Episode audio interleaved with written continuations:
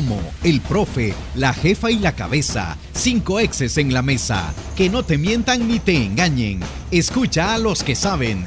El único programa con personas que han vivido del deporte rey. Síguenos en nuestras redes sociales como Los Ex del Fútbol y escúchanos de lunes a viernes por Sonora FM 1045. Hola, ¿qué tal? Buenas tardes, bienvenidos a los ex del fútbol en este día martes. Gracias por acompañarnos. Hoy tenemos un programa muy interesante, a pesar de que no hay partidos, siempre tenemos la oportunidad de hablar cuestiones interesantes al tratar de ver un fútbol más profesional en todas las categorías, eh, eh, eh, tanto en la primera, segunda, tercera, el fútbol femenino, reserva, sub-17, etcétera. vamos a hablar de la situación que están viviendo tanto los equipos de la primera división, asimismo los jugadores y todos los que estamos implicados también en este tema del Redondo Nacional. Gracias por acompañarnos a través de Radio Sonora, un saludo muy especial y también a los que están a través de todas las plataformas digitales de los ex del fútbol. Puede escribirnos a través también de la plataforma de WhatsApp, el 72 83 25 68, 72 83 25 68, porque nos encanta que también usted tenga la oportunidad de brindar su opinión. Profe Emiliano. ¿Qué tal? Buenas tardes. ¿Cuál es su opinión? por más que no haya fútbol, siempre es interesante venir al programa. Siempre. Sí, solo por verla. Ay, gracias. Ah, ya sabemos. Manuel, ¿cómo está? Ya vemos. bien, bien, Diana, por acá, eh, pues con la noticia de que, bueno, siempre tenemos noticias, ¿no? Y hoy la noticia es eh, de que se está peleando porque em, el jugador no tenga los derechos que FIFA estipula que tiene que tener un jugador profesional, ¿no? Y eso es un, un mal almuerzo para mí, eh, enterarme de de, esa noticia, de que se está peleando porque el jugador no, no tenga los derechos que FIFA estipula que debe tener. Profe, ¿cómo está? Hola, ¿cómo está Diana, Manuel, Emiliano? A todos los radioescuchas a través de Radio Sonora y las plataformas digitales. Sí, eh, pero es que eh, ya entrando yo con los tacos por delante en relación a lo que manifiesta Manuel, yo creo que es que todas las partes, todos los actores del fútbol nacional de repente solo vemos las cuestiones que necesitamos o nuestras exigencias.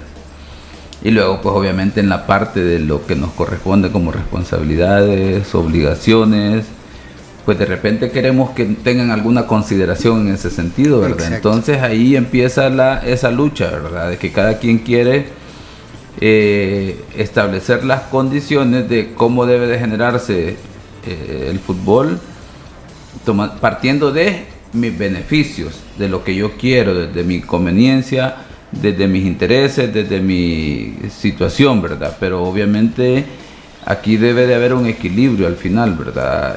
La importancia de que eh, se cumplan exigencias, ¿verdad? De ambos, ambos sectores, por así decirlo, en el caso, si lo, si lo queremos ver de jugadores y dirigentes, eh, aquí tiene que ver con el tema de planificar también, porque, vamos a ver, podrán tener razón las partes en el sentido de cómo plantean las situaciones, que por ejemplo, si nos podemos hablar de, de la dirigencia de la primera división, que asumen una responsabilidad enorme y luego ellos tienen que ver cómo gestionan para poder solventar todos los compromisos. Y luego la otra parte que quiere que le mejoren sus condiciones, que le cumplan con todo pero nos olvidamos de la planificación en el sentido que la dirigencia tiene que entender que tiene que cambiar la forma de cómo ha venido trabajando, que ya sus fuentes de ingreso no tienen que ser esas tradicionales de que los patrocinadores, el derecho de televisión y taquilla nada más. Y ellos con eso se proyectan. Y, al, y me imagino yo, y este es un supuesto, eh, en, el, en el hecho de que esas son tus tres fuentes de ingreso y no querer ampliar esa fuente de ingreso, de diversificarte, que implica planificar. Por ejemplo, ayer que hablábamos del tema de la licencia de clubes, la importancia que incluyan a, un o una gerente de mercadeo, implica eso, que ya no vas a vender solo los 90 minutos de partido de fútbol, solo eh, que vayan al estadio, compren su boleto y listo, ¿verdad? Entonces es que los equipos se tienen que reinventar el tema de, la, de, la forma, de las inferiores no se tiene que ver solo como el hecho de un patrimonio porque vas a necesitar eh, reemplazos para tu equipo de primera división. La posibilidad de que un equipo de primera división pueda exportar a un jugador a otra liga porque tiene características eh, especiales y luego el proceso de formación, de tal forma que también a la larga eso le represente un ingreso y cambio de la estructura de un, de un solo club, por ejemplo. Pero claro, eso implica planificación, trabajo, esperar resultados un poco a largo plazo, no de manera inmediata, y ahí es donde eh, entra el conflicto. De igual forma para los jugadores. El jugador, obviamente, al haber un cambio en toda esta dinámica, en todas las normativas, el tema de que se cumpla eso de 12 meses de contrato y todas las eh, prestaciones que, que debe de tener un jugador, pues implicará como y retomando la idea y las palabras de Emiliano, en el sentido de que ya no será solo el jugador que va al entreno y el antes y después es tiempo libre mío, ¿verdad? No, ahora tiene que cumplir con otras obligaciones que el club le asignará en términos del proceso de formación y otras áreas que el club puede potenciar en términos de venta, de mercadeo, de decir, bueno, el tema de, como le decía Emiliano, activación de marca, ¿verdad? Hay que ir a hacer estas actividades porque el, equipo ya no va a vender solo eh, boletos, ¿verdad? Ya no va a eh, eh, subsistir solo del ingreso directo de un patrocinador solo por exhibirse en la camiseta y de alguna otra gestión en términos de derecho de televisión. Ya esas fuentes así directas que permanecerán, ya no, ¿verdad? Entonces, implica planificación que hay que trabajar ya más allá de las dos horas del día a día, dos, tres, no sé, dependerá del club y la planificación del entrenador. Y implicará más allá del partido de fútbol, para, tanto para jugadores como dirigentes, el tema de eh, vender una experiencia de fútbol. Y aquí lo hemos hablado anteriormente. Debería de cambiarse el modelo de pensar que un partido de fútbol son 90 minutos. Debemos de cambiar el enfoque tradicional de patrocinador, eh, entradas y derechos de televisión. Los clubes deben de potenciarse, deben de aprovechar las circunstancias y, por ejemplo, el tema de registrar sus marcas y aquí entra el tema de tratar de reducir el tema de la venta de las famosas camisas eh, que se venden eh, réplicas o piratas como las conocemos. ¿Habrá una afectación a aquellas personas que se dedican a eso? Sí, pero bueno, posiblemente eh, una estrategia sea de los clubes absorber a esas personas que ya tienen una idea de venta, ahora en un proceso formal en el cual el club tiene ya la marca registrada, las diferentes los diferentes productos, artículos promocionales y todo lo demás, de tal forma de expandir su ingreso y generar eh, empleo también. O sea, tenemos hay, hay, un, hay un, ejemplo palpable. Eh, bueno, obviamente Juan Sebastián Verón fue presidente del club donde salió, Estudiantes de La Plata, ¿no? donde su papá fue ídolo y fue campeón de, de, Sudamérica y, de, y del mundo, del Intercontinental. Eh, en, esa reestructuración él terminó de arreglar el estadio, ¿no? justo en pandemia que fue un problema, pero aparte dentro de esa reestructuración y hablando del mercadeo, y, imagínense en un equipo como Argentina, eh, o, o, en un fútbol como el argentino que se vende un montón, pero él trajo ideas innovadoras de Europa. Tanto así que hoy Estudiante de La Plata se viste con su propia marca. O sea, la, marca de la ropa de estudiante, nadie se da cuenta, pero se llama Ruge, que tiene que ver con su logo que es el león. Ellos son el león de, La Plata. Entonces, eso, a, eso es lo que apunta el profe cuando dice planificación de mercadeo. No solo a los 90 minutos, sino que de la forma que vos se vende tu camisa, ¿no? o tu indumentaria deportiva, que no está mal que lo haga la gente afuera, con, no está mal. Pero si tú querés que de esa camisa también entre dinero a tu club, vos podés crear tu propia marca, ¿no? Obviamente comprándole a proveedores, vos elegís la tela, los diseños y todo lo demás. Y ahí es una forma de crear lo que siempre o lo que creemos que en los últimos años se ha perdido en el fútbol nacional. Identidad. La, famosa, eh, el famoso sentido de pertenencia. Entonces también es una forma de darle algo más a tu aficionado. Y vamos a entrar de lleno a esa situación eh, que planteaba tanto el profe Emiliano como el profe Elmer, y es que la primera división, eh, tras una misiva, ha solicitado al Comité de Regularización eh, de la Federación revocar el acuerdo de contratos que había establecido la misma, del mismo comité, con los cuales el jugador estaría regido precisamente por los estándares de FIFA. Ante eso, la primera división ha solicitado que siempre se tenga la figura de contratos profesionales para los futbolistas.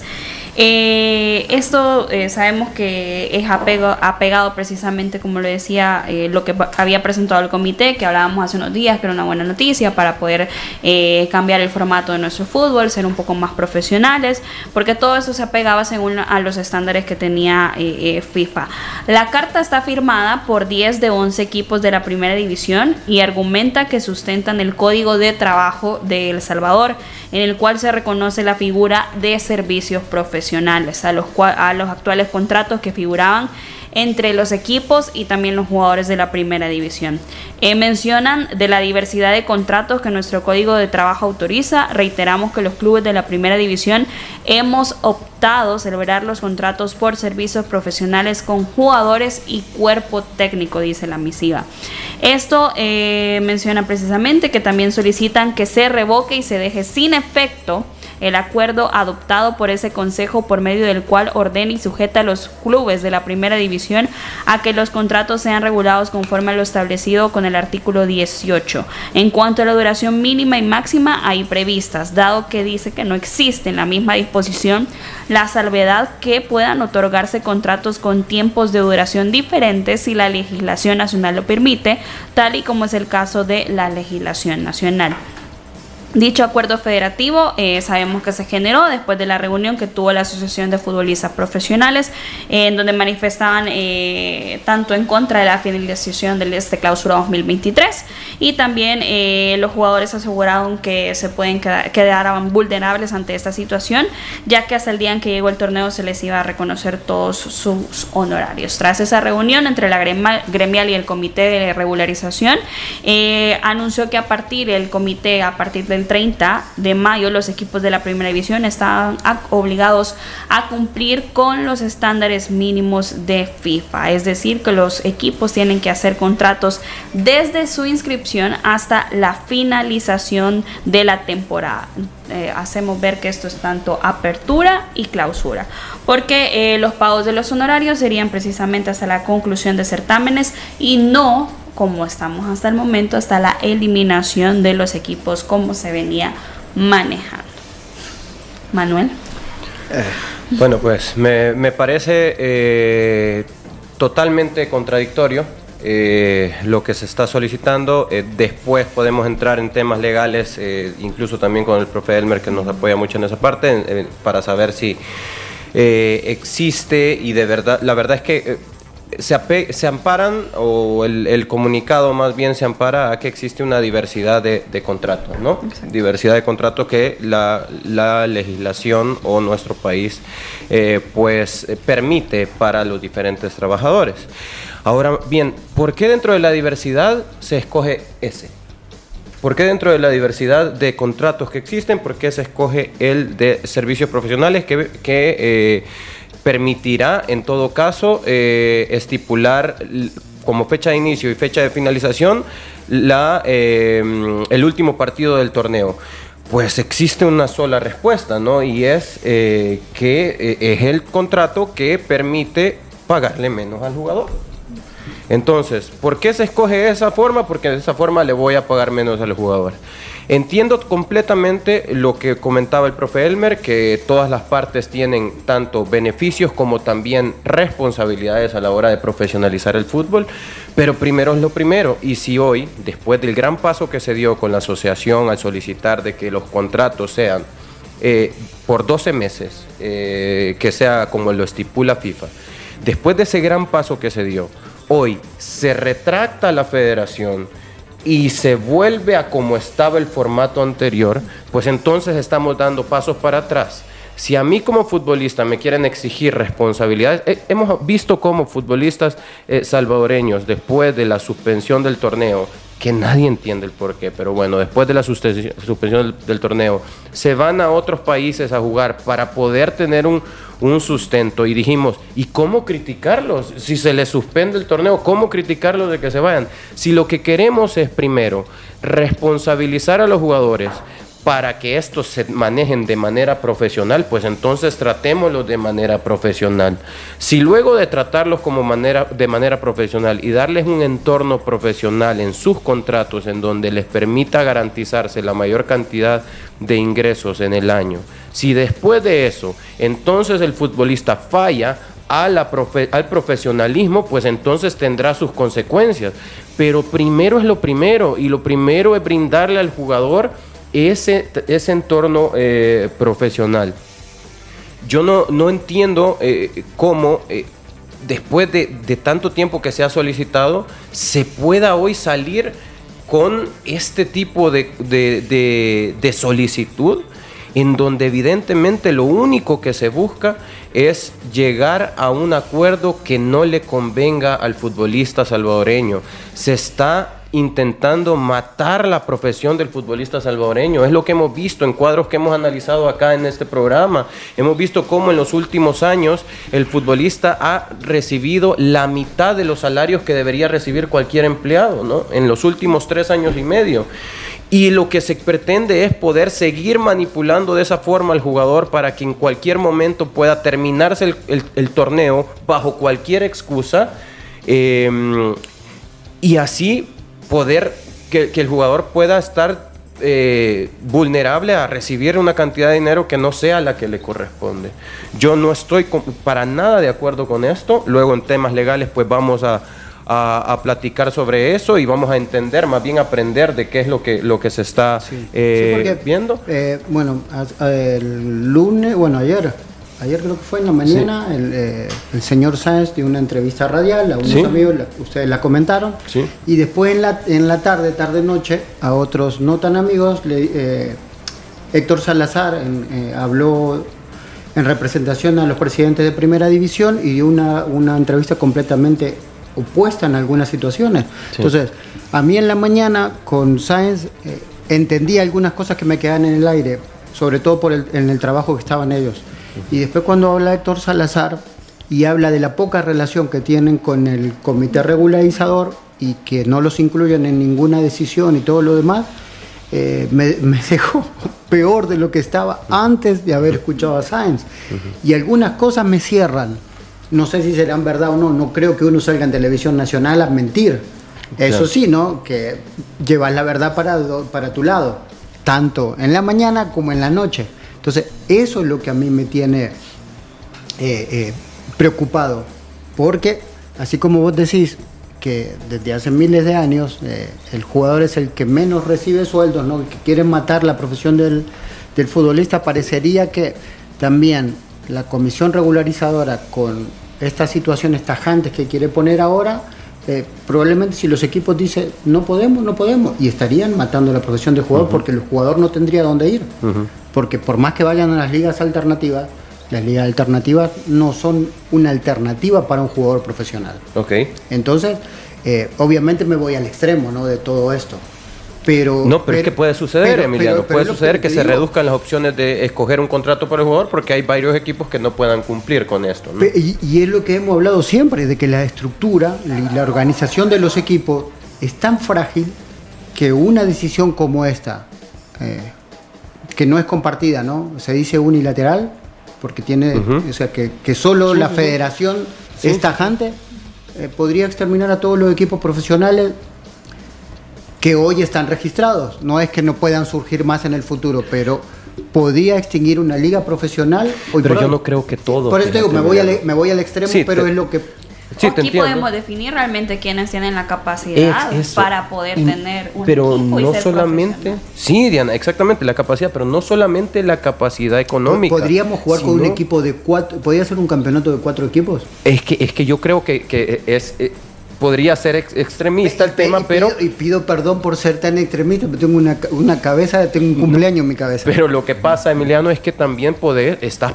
retando no solo la capacidad económica, no solo la capacidad de recursos, sino la capacidad creativa de poder llegar a un acuerdo con tus jugadores. Es que esa es, es que es una capacidad no solo, no solo económica, sino capacidad eh, humana, es humana, humana y, e intelectual de poder sentarme y negociar con los jugadores para saber. En el lugar de Exacto, creo que ese es el punto de, de todos los que toman decisiones, que vos tomás decisión de acuerdo a lo que vos querés, no o a tus necesidades, pero no te ponía a pensar que si estarías sentado del otro lado, ¿aceptarías las condiciones realmente que te dan? O sea, ¿estarías dispuesto a eso? No solo las condiciones, sino que eh, a las condiciones de trabajo, sino que también en las condiciones externas que tiene el trabajo, ¿no? Los famosos gajes del oficio, ¿no? Que que como el profe, ¿no? De, cuando era árbitro, que vayas por la calle y te manden saludos para la familia y todo lo demás, ¿no? Y, realmente arruinarte el día, estando vos con tu familia acompañado y todo lo demás. Entonces, es, es muy extremo, lo siento. Sí, es que estamos en una dinámica interesante porque empieza a aflorar el tema de, digamos, los verdaderos intereses de cada quien y de repente que no querés ceder Aquí el, planteamiento que ha hecho Emiliano es muy bueno en el sentido de que, vamos a ver, todos los actores pónganse en la posición del otro y aceptarían trabajar bajo las condiciones o bajo los límites, lineamientos que les están estableciendo, posiblemente dirían no. Y lo más fácil sería decir, por eso estoy aquí, ¿verdad? No estoy de ese lado. Esa sería la, la salida más fácil, ¿verdad? Pero eh, en un entorno como lo plantearon ustedes, viendo la parte humana, la parte de empatía, pues bueno, tenés que pararte y a pesar de que estés en cualquier posición, decir, vamos a ver, tengo que escuchar a la otra parte. Y aquí es que eh, la importancia de que todos los actores empiecen a ceder una parte de eso, a tener un cierto sacrificio, porque de lo contrario vamos a seguir en la misma. Sí, o sea, en esa misma dinámica que se vuelve una situación de oportunistas. Es que, es que profe, yo por, por eso me termino siendo extremista, ¿no? Em, empecé con eso de que una reunión de un lado, o sea, no, una entrevista de un lado y otra entrevista del otro, y, las dos son casi eh, opuestas. Entonces, también a la gente que no ha estado empapada del fútbol se da cuenta porque en todos los lugares el fútbol ha evolucionado en eh, infraestructura, en condiciones y, en, y probablemente en el país más futbolero del área, eso no sucede. Es porque están, han estado separados siempre. Es cierto. Es cierto, somos, es que, es un país netamente futbolero. Es que el fútbol no ha muerto aquí, y lo siento decirlo, pero los, es lo que yo siempre eh, he sentido, es porque la gente no lo deja morir, porque el jugador sigue jugando y sigue a veces aceptando condiciones, o aceptamos condiciones, pues nosotros también lo hicimos. Totalmente. Y, así como eh, voy a defender siempre al jugador, es algo que siempre me ha quedado adentro, que acepté condiciones que no debería haber aceptado en su momento. Pero eso también me hubiese quitado tal vez la mejor parte de mi vida, que era jugar.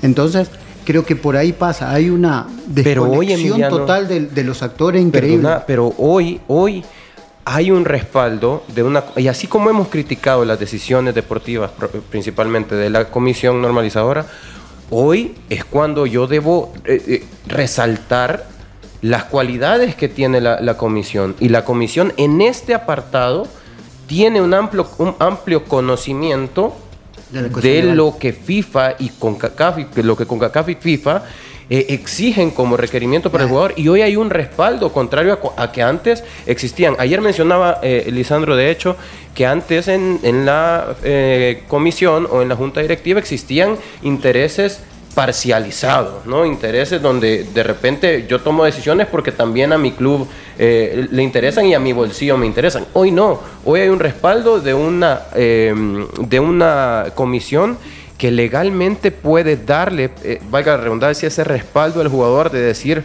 hoy podés poner tus condiciones considerando cuáles son los recursos de tu equipo, para que hoy puedas comenzar a exigir tus, derechos. El, nombre de la comisión, ¿no? Ah, en, un tiempo fue comisión normalizadora, hoy se llama regularizadora.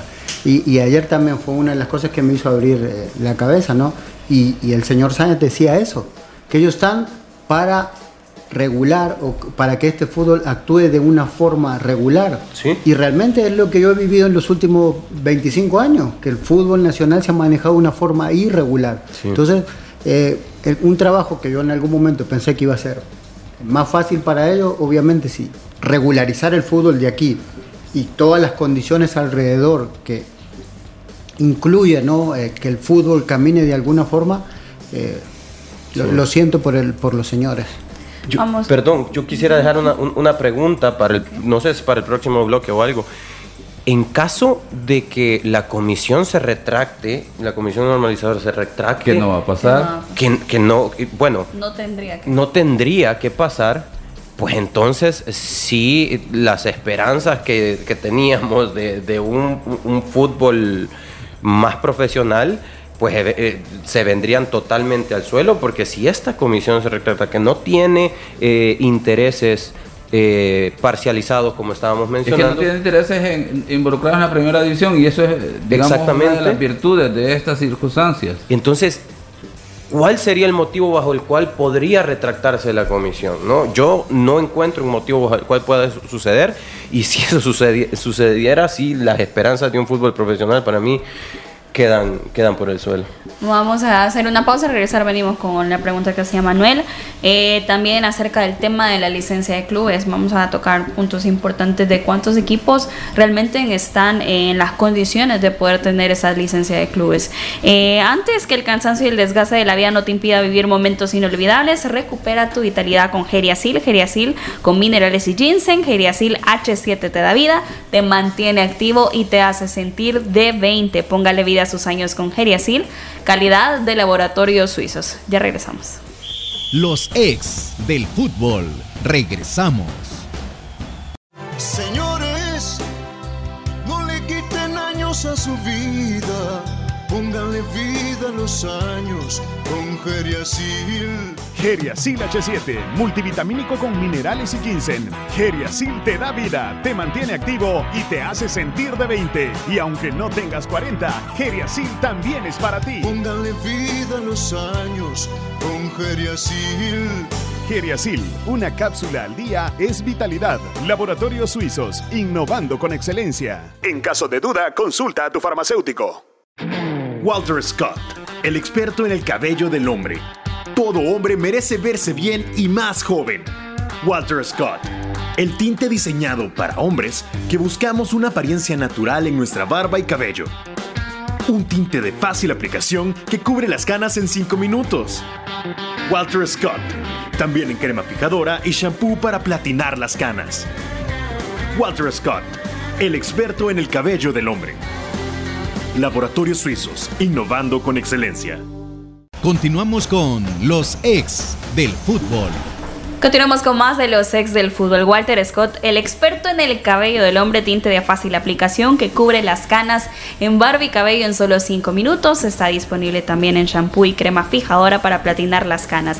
Walter Scott, el experto en el cabello del hombre, calidad de laboratorios suizos. Continuamos con este tema eh, que involucra a la primera división, al comité, a los jugadores, a todo lo que nos apasiona el fútbol nacional. Y creo que es eh, importante la pregunta eh, que hacía Manuel si realmente la comisión eh, de regularización podría tomar la decisión de lo que está pidiendo la primera división, que se tomen los contratos de manera de servicios profesionales y que no se involucren con eh, las mínimas condiciones que estipula FIFA en cada uno de los contratos también de los futbolistas. Sí. Profe. Bueno, eh, es que aquí eh, hay una circunstancia que digamos que queremos hacer uso de, de, las normativas a medias. Entonces queremos darle el enfoque de, digamos que nos conviene, por ejemplo, se habla del uso de eh, la utilización del código de trabajo, ¿verdad? Para el tema de que los jugadores puedan brindar servicios profesionales porque hay una normativa nacional que regula eso. O que hay diversidad de opciones como para celebrar un contrato. Eso Exacto, y dentro de eso es los, servicios, profesionales de una fecha a otra. La pregunta será, entonces quiere decir que los clubes de primera división irán a registrar estos contratos eh, al Ministerio de Trabajo. Entonces estamos hablando de que no se van a regir bajo la normativa FIFA. Entonces quiere decir que el jugador tendrá que ir a hacer los procedimientos de un reclamo de un contrato al Ministerio de Trabajo. Porque no puede ser que querrás utilizar para la eh, celebración de contratos la, el código de trabajo, pero luego lo irás a registrar a la federación donde a partir del anuncio de este comité de regularización, todos los contratos deberán de ser registrados bajo los estándares de FIFA. Entonces ahí hay una contradicción, una, una colisión de las dos normas, ¿verdad? De las que se quiere hacer uso, digamos. Entonces ahí el punto, ¿verdad? Clave, no se puede registrarlo, o sea, sí puedes hacerlo, pues, en términos prácticos porque hay una normativa, pero tenés que ir a hacer el código de trabajo. Pero la federación, para poder eh, extenderte un carnet, eh, para poder avalarte el torneo y todos los procedimientos, necesita el registro de esos contratos y no te va a permitir contratos con esas características en el código de trabajo. Entenderemos que en la misma nota que extendió, hizo llegar el comité regularizador, hace ver que si no hay normativas que regulen estos aspectos, en el sentido de que contradigan una norma, o sea, la celebración de los contratos profesionales de futbolistas que van a ser registrados en, el, en la federación, no contradicen la normativa de, ya establecida en el redondo nacional por el hecho de que eh, el caso de la federación ya es una persona jurídica que se rige bajo ya ciertos estándares. Entonces, ahí queda documentado todo y pues obviamente un reclamo de una falta de un incumplimiento de contrato, pues lo haces en la federación. Si la federación no te da el aval y encontrás causas para hacer un procedimiento, pues podés subir a FIFA y llegar hasta el TAP, ¿verdad? En ese caso, claro. Eso implica para el jugador. Sí, muchas veces es inalcanzable. Inalcanzable por el tema de que necesitas un especialista en derecho deportivo y luego el recurso económico para poder ir eh, eh, generando todas esas situaciones, ¿verdad? De los recursos necesarios en cada instancia. Y, y, al final el tema es que no te garantiza eso porque pues obviamente es una disputa, ¿verdad? En este caso, por ciertos aspectos, ¿verdad? El tema es que si lo intentas celebrar bajo el código de trabajo, no va bajo la normativa FIFO. Pues ahí hay una colisión exagerada en ese tema y que se genera un, o sea, hay un gran problema. No tiene sentido toda esta situación, ¿verdad? En el sentido de querer hacer uso de normativas que no van al caso. Posiblemente, y aquí viene el punto, que es que lo que está demostrando nuestro fútbol en este momento es todas las carencias que hemos adolecido siempre. No es que no es que no hayan estado anteriormente, ahora las estamos viendo porque ahorita no la pelota dejó de rodar. Y entonces hay que poner atención a esos aspectos para que el balón vuelva a rodar, hay que superar muchas situaciones a las que no queríamos detenernos para poder revisar y establecer los puntos. ¿Por qué? La importancia de lo que discutíamos fuera del aire, que este comité de regularización no tiene intereses eh, o conflicto de intereses con la primera división, porque son independientes, son profesionales independientes que están en un mandato específico haciendo una administración, porque también ahí hay que hacer una aclaración que de repente este comité de regularización no tiene eh, competencias y funciones tan amplias como un comité ejecutivo de la federación, porque en el mismo comité ejecutivo de la federación ahí ya tenés la autonomía y se rigen bajo sus propios estatutos. Obviamente ese comité debe de observar los estatutos, que, eh, y pero generalmente las consultas van a nivel de ah, FIFA con CACAF. Entonces, les da la, la autonomía para poder tomar las decisiones con la asesoría y el seguimiento de FIFA y, yo, yo creo, profesor, perdón que lo interrumpa, yo creo que eso es lo que hace diferente el momento. La coyuntura de este momento, el contexto de este momento es distinto a las condiciones que teníamos nosotros cuando jugábamos, eh, usted cuando arbitraba, profesor.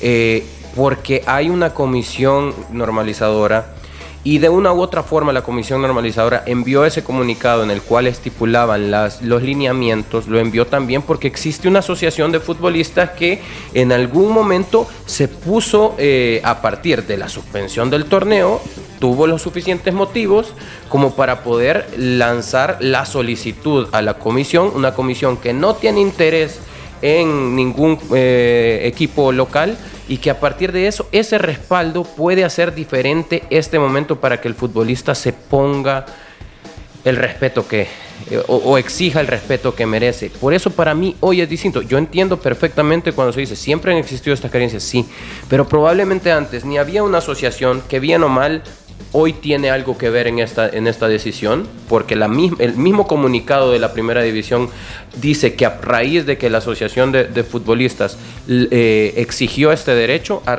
hoy existe una asociación que hoy apareció de muy buena forma y aparte existe una comisión que no tiene intereses eh, en la primera división. Entonces por eso creo yo que esto puede ser histórico para el país, hablando en términos deportivos, en términos futbolísticos, si el jugador se pone rígido a la hora de negociar. Y luego vienen las consecuencias que son lo que hablaba Emiliano. Habría en este caso, estamos hablando de, de, tres piezas, no de tres actores diferentes.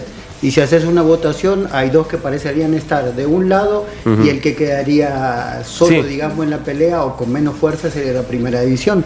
Probablemente por esto también es que están sacando este tipo de comunicados y están eh, siendo creativos a la hora de encontrarle eh, una salida que sea más favorable a los intereses que tienen eh, los presidentes. Entonces, es, complicado realmente la situación. Yo por lo menos, por lo menos yo, ¿no? Como digo, veo la situación complicada en que se pongan de acuerdo rápido, porque como dice Manuel, que la comisión regularizadora dé un paso atrás en, el eh, comunicado que dio, ¿no? con las, los siguientes pasos a seguir en carpeta, eh, creo que sería no solo un paso atrás, sino que sería un retroceso muy grande en el profesionalismo o en la profesionalización del fútbol. Y ahora ¿Cuál es eh, eh, la postura que deben de tomar los futbolistas también ante esta situación? Eh, bueno, pues en primer lugar, entre la decisión que tome, entre esta plática partir de este comunicado de la primera división. Y la decisión de la, de la comisión regularizadora, creo que en, esa plática no tiene más que levantar la mano e influir a partir de eh, mostrar una postura ante esto, ¿no? Mostrar una postura y decir, hey, por favor, comisión, emitir un clamor, un ruego de, por favor, no se retracten en el comunicado que han hecho. Eh, eh, eso como primer lugar, porque no tiene injerencia alguna en poder tomar una decisión. El jugador ahorita en esa comunicación entre Primera División y Comisión Regularizadora no, no, no va a emitir una, una una, decisión, más sí puede mostrar un clamor de que se respete lo que ya comunicó la comisión regularizadora.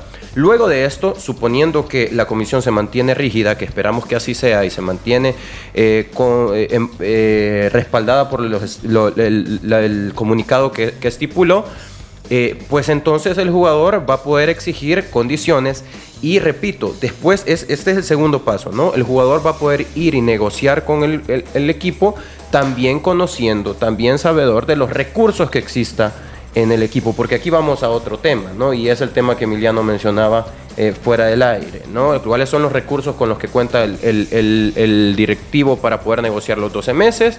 Y aquí vamos no solo a la capacidad económica, sino a la capacidad de negociación que pueda tener el directivo junto con eh, cuando esté sentado frente a un jugador. Sí, y, en, ese ejemplo... Eh, Emiliano lanzaba un ejemplo, no, Nos vamos al extremo en el ejemplo, es que por qué eh, los aficionados de PSG silvan a Messi y el club le agradece haber estado, porque los aficionados ven la parte deportiva, pero en esa gestión de la cuestión administrativa, PSG salió ganando, pero increíblemente con la imagen de, del mejor jugador del mundo. Sí, y dentro de ese ejemplo de negociación, Emiliano decía, ok, vamos a lanzar un, salario al aire, por ejemplo, eh, tú ganas, viene el directivo y le dice al jugador, tú ganas mil dólares, pues hoy no te voy a poder pagar mil dólares, sino que como son 12 meses, ojo, no es el deber ser, el deber ser es respetar el contrato, pero estoy diciendo un ejemplo, ¿no? Eh, la capacidad de negociación que tengas para decirle, mira, dentro de lo que puedo pagarte hoy, pues van a ser, eh, ¿qué? 500 dólares, ¿no? Por así decirlo, estoy eh, hablando eh, locuras al aire, pero vas a ganar 500 dólares y te lo garantizo que lo vas a ganar los 12 meses en, eh, el año. Y a partir de eso poder negociar. El jugador puede, está en total derecho de exigir que le paguen su contrato y si no, poder ir a otro equipo donde sí se lo paguen, ¿no? Donde le van a pagar los 12 meses respetando el salario que tenía antes. Eh, esas son las opciones que tiene el jugador, pero hoy tiene opciones que le respaldan sus derechos. A eso voy yo. Y ojalá se, se, respeten, ¿verdad? Vamos, a continuación tenemos varios mensajes siempre acerca de ese tema, a genios de la tribuna. El fútbol, solo expertos lo manejan. Conoce la opinión de los genios de la tribuna. Antes un mensaje para el profe Elmer, dice David Dueña. Saludos al profe Elmer, se retiró muy joven del arbitraje. Creo que pudo seguir unos cinco años más, dice David. También, eh, hola, dice, los jugadores quieren actuar como profesionales que venden sus servicios, pero quieren beneficios como empleados. No es posible, el salario mínimo es de 365, dos por mes, y hay jugadores que cobran 9 mil al mes. Ni un médico cobra eso, más conciencia, que les paguen 12 meses con pago de mil dólares pero 9 mil. El señor Pedroso y Salazar lo saben, dice. Hasta, hasta son capaces, dice, de organizar para quitar a un entrenador. Piden los premios aparte de sus honorarios. En realidad, quien quiere matar la gallinita de los huevos de oro, dice. Un mensaje a través de WhatsApp. Eh, y cierra, vamos para atrás como el cangrejo en todos los aspectos. Estábamos mal eh, anteriormente y hoy hay más problemas. Ya no tenemos situaciones, eh, ahora son problemas. La única que sufre es la afición, dice. Moisés Alfaro, hola, buenas tardes. ¿Cuáles son los fichajes del FAS? Puedo saber. Saludos desde Cojute. Vamos a hablar de FAS. Hay una cuestión interesante también más adelante. Mario Portillo, era de esperarse de estos directivos, no les importa el fútbol, les interesa seguir explotando a los jugadores, se escudan en argumentos invalidez que quieren siempre explotar a los jugadores. La gran nación del norte dice todo esto se debe arreglar mediante diálogos, no decisiones unilaterales. Y también hay un mensaje de Oscar Silva. Se publicó la noticia que Fito se bajará el salario en su renovación con Alianza. ¿Qué piensan sobre esto? Vamos a hacer una pausa. Ok. ¿Quiere contestarle ahí a Después de la pausa. Vamos a hacer una pausa y ya regresamos con más de los ex del fútbol. Continuamos con los ex del fútbol.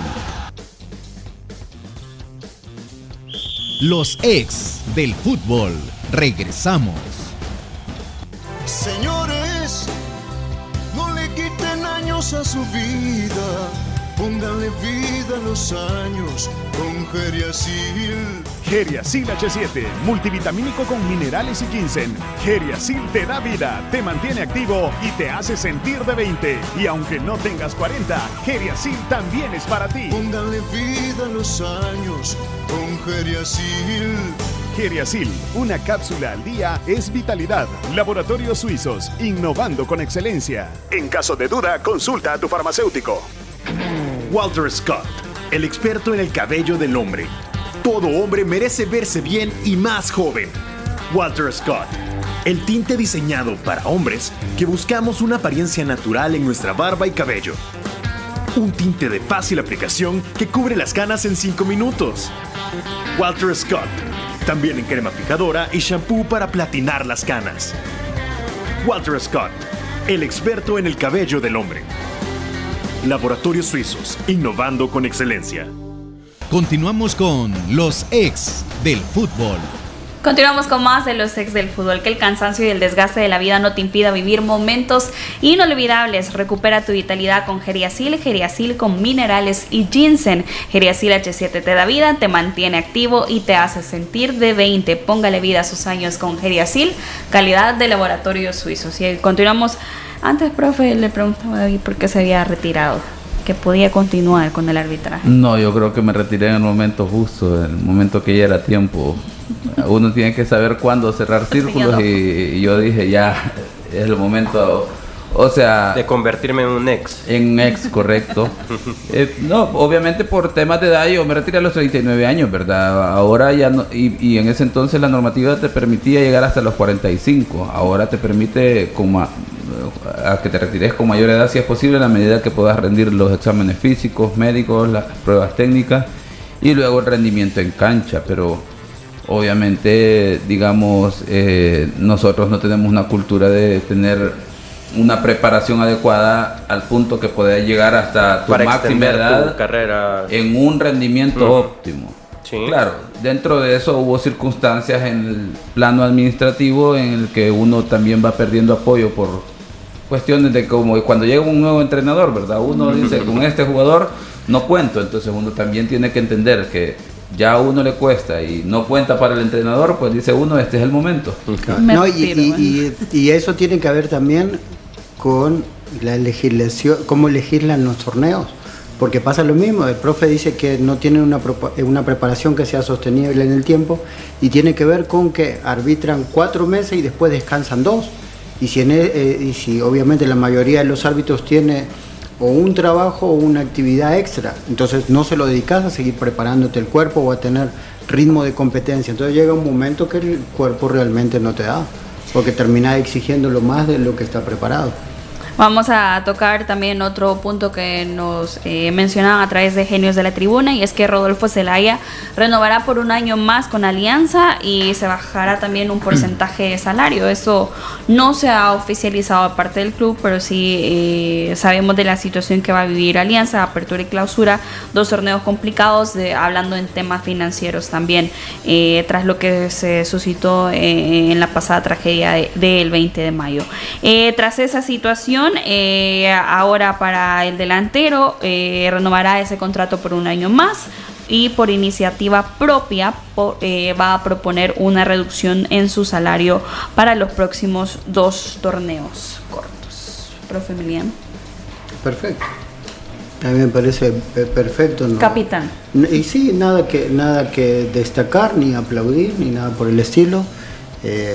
Creo, por suerte, ¿no? Fito Celaya tuvo una carrera excelente y él pudo trascender en el fútbol internacional eh, gracias también al, haber eh, surgido o en, algún, en primera división el tiempo mayor lo tuvo en Alianza, entonces eso le ayudó a él a poder dar el salto. Entonces creo que hoy, en la situación que está el equipo, eh, necesita que él actúe de esta forma y él supongo que en el, en el agradecimiento que tiene con la institución no tiene ningún problema en, proponer una reducción de salario.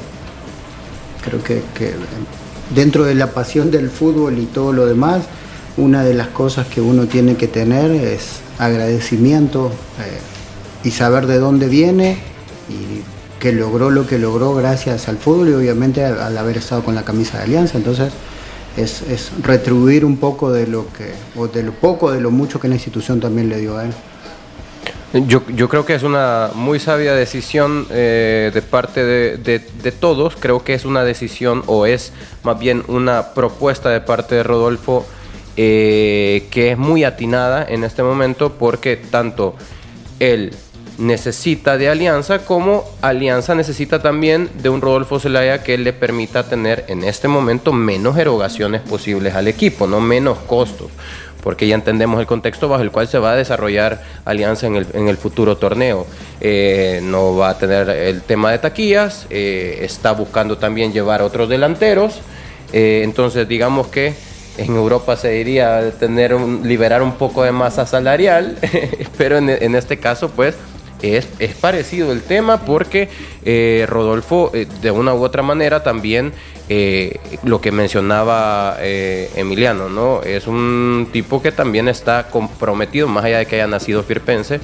es un tipo que está comprometido con la camisa aliancista, ¿no? Y más identidad que Alba no puede tener eh, Rodolfo, él necesita alianza y alianza necesita de Rodolfo. Y en este momento es cuando estos, estas decisiones propuestas sobre la mesa son necesarias para, para el club. Sí, digamos, es una buena dinámica en el sentido que en este momento el club necesita, ¿verdad?, la colaboración de sus jugadores, de aquellos obviamente que tienen una identificación con el club por todas las circunstancias que están rodeando el equipo. También eh, pensaría yo que la parte de la edad del jugador también es un elemento que él debe de valorar, ¿verdad? Eh, para una renovación, en este caso reducción de salarios, pues porque ya no es el jugador que... Ya no está en el prime. Que se ha conocido que tuvo esa gran relevancia y de hecho el último torneo pues eh, fue muy...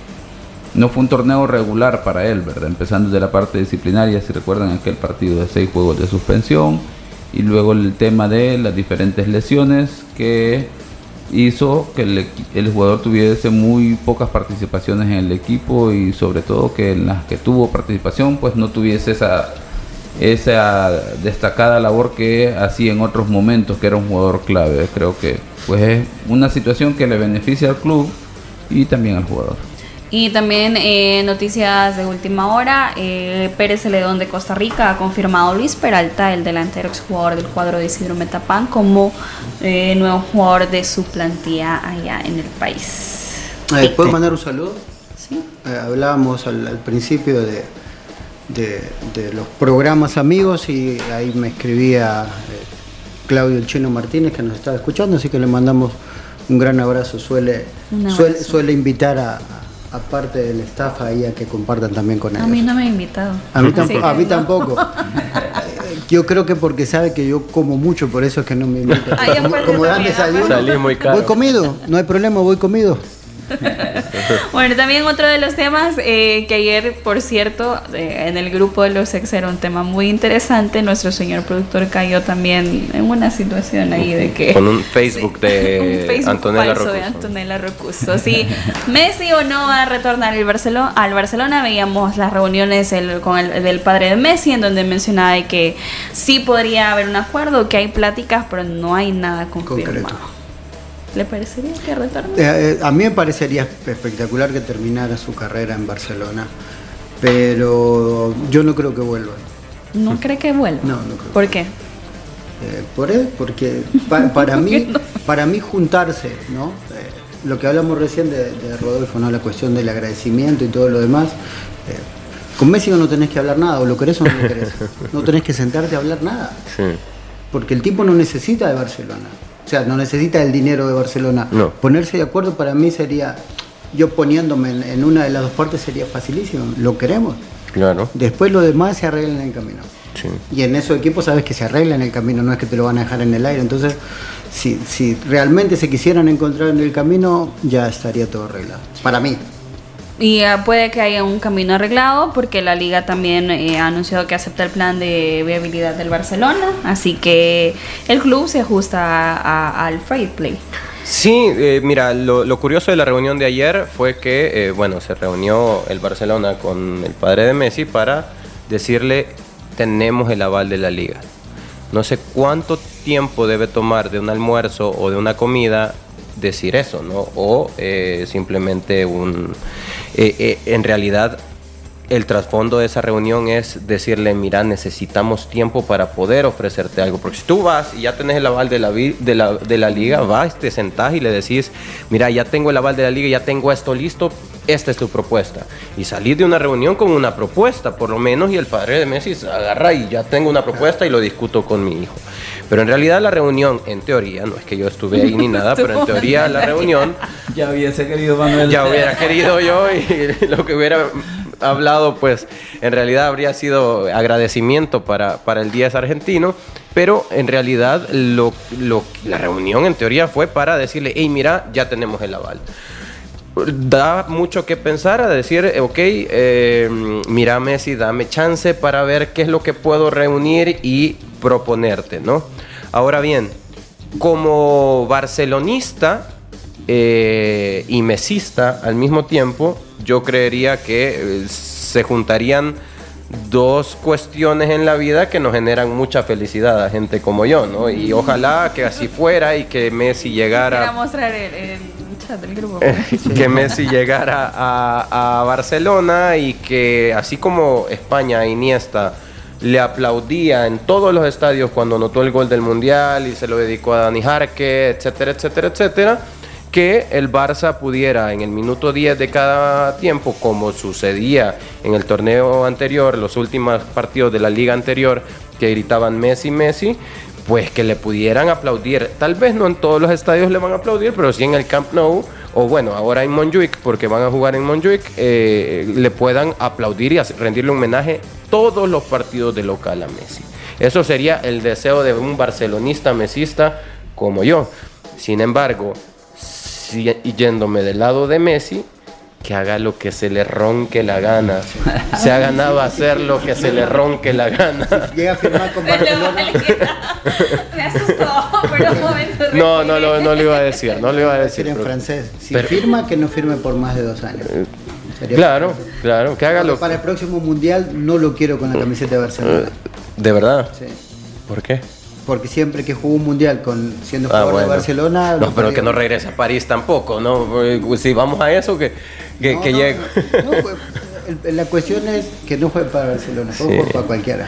Y las opciones de llegar al Barça, pues entendemos que la principal sería la contratación del Inter de Miami, que lo ceda a préstamo con Barcelona, o que la misma Barcelona ahorita esté reuniendo, haciendo la cabuda para poder ofrecerle algo para que llegue directamente. Profe. No, yo creo, yo creo que es cuestión de tiempo el, el tema de que haya un anuncio que, Oficial. que Messi pueda regresar a Barcelona. Y, y se- seguro el tema de discusión será, ¿verdad? ¿Bajo qué términos? En el sentido de si es por una temporada o dos.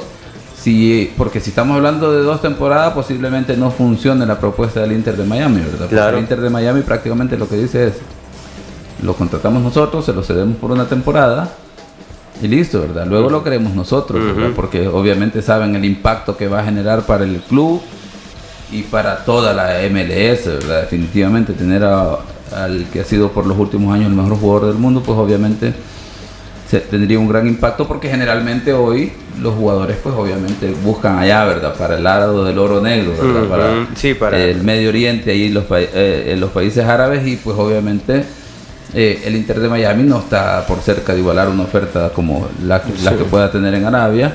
Pero creo yo que aquí el punto es- va, va a prevalecer y eso va a ser lo bonito, la parte deportiva. ¿Qué es lo que le conviene en términos deportivos Sí. al jugador? Porque luego entenderé yo que también es algo que yo sí pensaría que se pudo haber tocado en esa reunión, es el tema de cómo está el Barcelona en relación a la el tema del escándalo con- de, de Negreira, por ejemplo. Porque eh, hoy en junio se conocerá la resolución La de la. UEFA en términos de la posibilidad de que Barcelona pueda competir a nivel europeo, ¿no? Entonces por ahí creo yo que puede estar el tema de esperamos para que se resuelva o nos dejamos ir. Y sabe que en ese sentido, algo que podría suceder también es que, yo no sé si recuerdan, eh, por ejemplo, Beckham y el caso de, no sé si es Latan también, que firmaban para MLS y como el calendario de Estados Unidos no coincide con Sí, el Beckham, calendario, Beckham lo- ahí iban fue dos, tres jugó en- meses en- en París, PSG. en París Saint Germain, iban dos, tres meses a jugar a PSG, a Milán y regresaban a jugar a su club, ¿no? Entonces, pues esto podría suceder también en caso de que lo que se quiera es darle dos, tres meses de despedida o de homenaje a Messi, ¿no? Se me Podría ser. emociona, Manuel. Sí. Antes de, de despedirnos, quiero enviar un saludo muy especial a Rubén Orantes. Dice saludos des- desde Atlanta, aquí escuchando su programa y siempre se pone bueno por el conocimiento de los temas que tocan. Saludos, así que un saludo Saludos, saludos. hasta Atlanta y gracias siempre por sintonizar los sex del fútbol. Nos despedimos, su cita mañana nuevamente a las 12 a través de Radio Sonora y las diferentes plataformas digitales. Que tengan una feliz tarde. La autoridad, el romo, el profe, la jefa y la cabeza. Cinco exes en la mesa. Que no te mientan ni te engañen. Escucha a los que saben. El único programa con personas que han vivido del deporte rey. Síguenos en nuestras redes sociales como Los Ex del Fútbol y escúchanos de lunes a viernes por Sonora FM 1045.